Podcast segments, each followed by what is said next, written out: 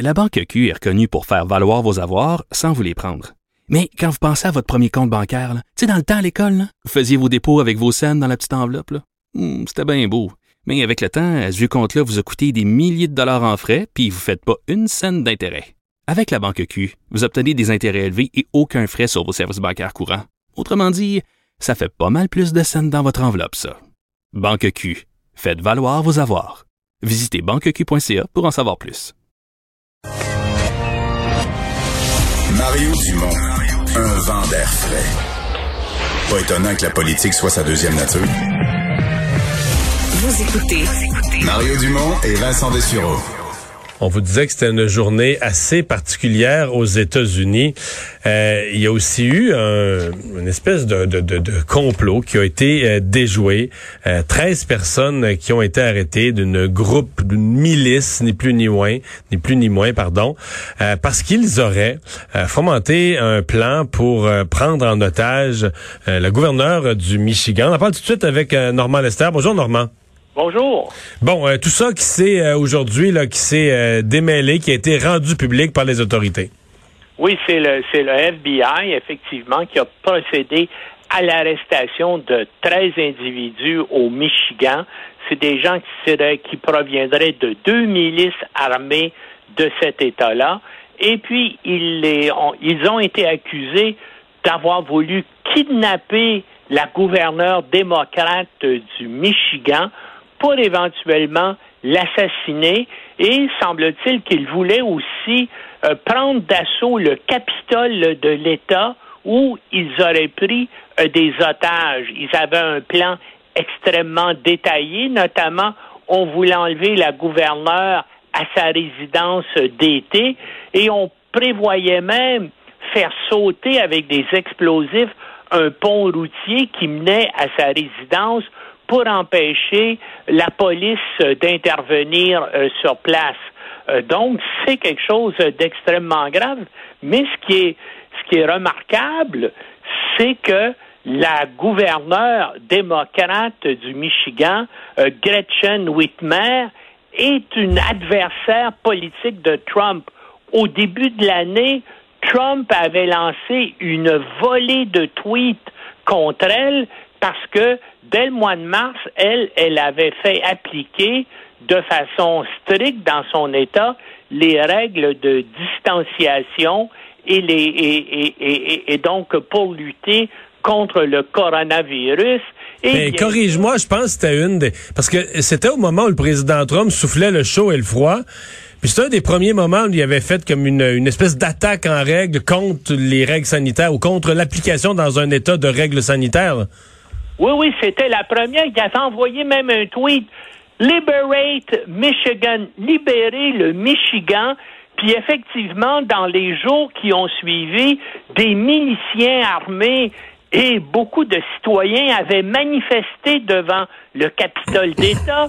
Ils avaient même pénétré à l'intérieur de l'édifice avec leurs armes parce que malheureusement, dans le Michigan, euh, tout le monde a le droit d'avoir une arme et la porter un peu partout. Et ils avaient manifesté et même menacé des élus euh, de l'État en disant il faut faire cesser là, toute mesure de distanciation sociale, toute mesure de confinement dans le Michigan. Puis après l'encouragement de Trump, Liberate Michigan, il y avait des milices dans cinq ou six autres États, notamment en Virginie, je pense, et en Caroline du Nord, qui avaient effectivement défilé armes au poing euh, devant euh, les capitoles d'État pour protester contre les mesures de confinement. Donc, on peut peut-être Trump, dans le fond, est un peu l'inspirateur, malheureusement, du complot euh, du Michigan, parce que visiblement, ces gens-là sont des partisans de Trump. Ils envisageaient tout faire ça là, avant l'élection du 3 novembre, effectivement, pour parce que dans leur esprit dérangé, ils espéraient aider euh, Donald Trump à se faire élire et ils pensaient que le fait d'enlever la gouverneure du Michigan et puis peut-être de l'assassiner aussi, que ça, que ça aiderait euh, euh, euh, l'élection des républicains. C'est pour vous montrer où en sont rendus mhm. actuellement les tensions politiques et les tensions régionales là, aux, États-Unis. Mais normalement, c'est une chose d'avoir des tensions. Il y en a dans toutes les sociétés à certains moments ou à différents moments. C'en est une autre d'avoir des milices armées, là. Je veux dire, d'avoir des milices armées et puis armées jusqu'aux dents. C'est ça, c'est des groupes comme ça, c'est assez particulier, merci.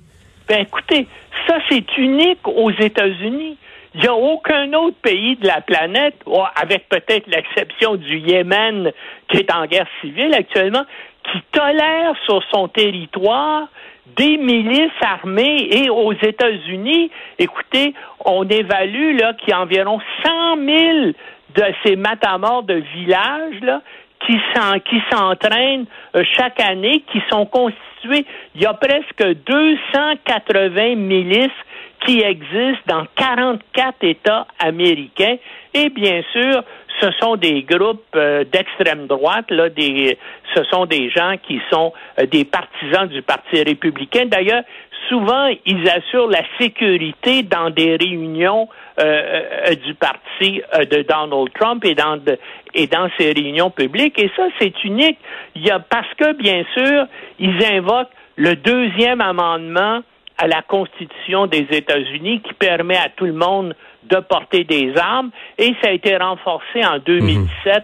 par une décision de la Cour suprême des États-Unis qui a confirmé la validité du deuxième amendement. Donc, euh, tout le monde aux États-Unis a le droit d'avoir une AK-47 ou une AR-15 et puis euh, de s'entraîner. Et puis c'est ça que ces gens-là euh, faisaient au, au, Michigan, là, selon l'accusation du FBI. Est-ce qu'on sait, est-ce qu'on sait, Normand, de, quelle façon ils ont été, parce que bon, souvent ça reste secret, des fois ça sort, de quelle façon ils ont été déjoués, de quelle façon leur complot a été déjoué?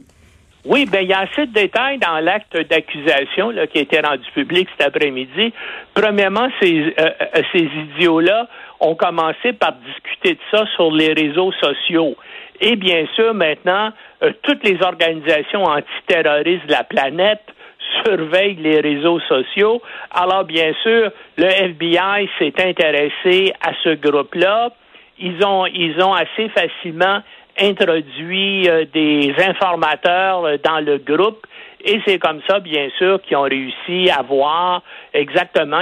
Donc, ils avaient un informateur qui a participé au complot. Et ces gens-là espéraient aussi, et ils étaient en contact avec des milices dans d'autres États américains. Ce qu'ils voulaient faire, dans le fond, c'est, un coup d'État de droite dans, dans plusieurs États euh, des États-Unis. Et euh, donc, le FBI avait, c'est, à cause d'agents d'infiltration dans le groupe qu'ils ont réussi, bien sûr, à, intervenir assez rapidement pour empêcher que le, le, que le que le complot euh, soit. exécuté. Puis comme je dis, ça s'en venait très très bientôt là, parce qu'on voulait le faire avant l'élection du 3 novembre. Normand Lester, merci beaucoup d'avoir été là. Bonne journée. Au revoir. Euh, on va à la pause. C'est Richard Martineau qui va être là au retour.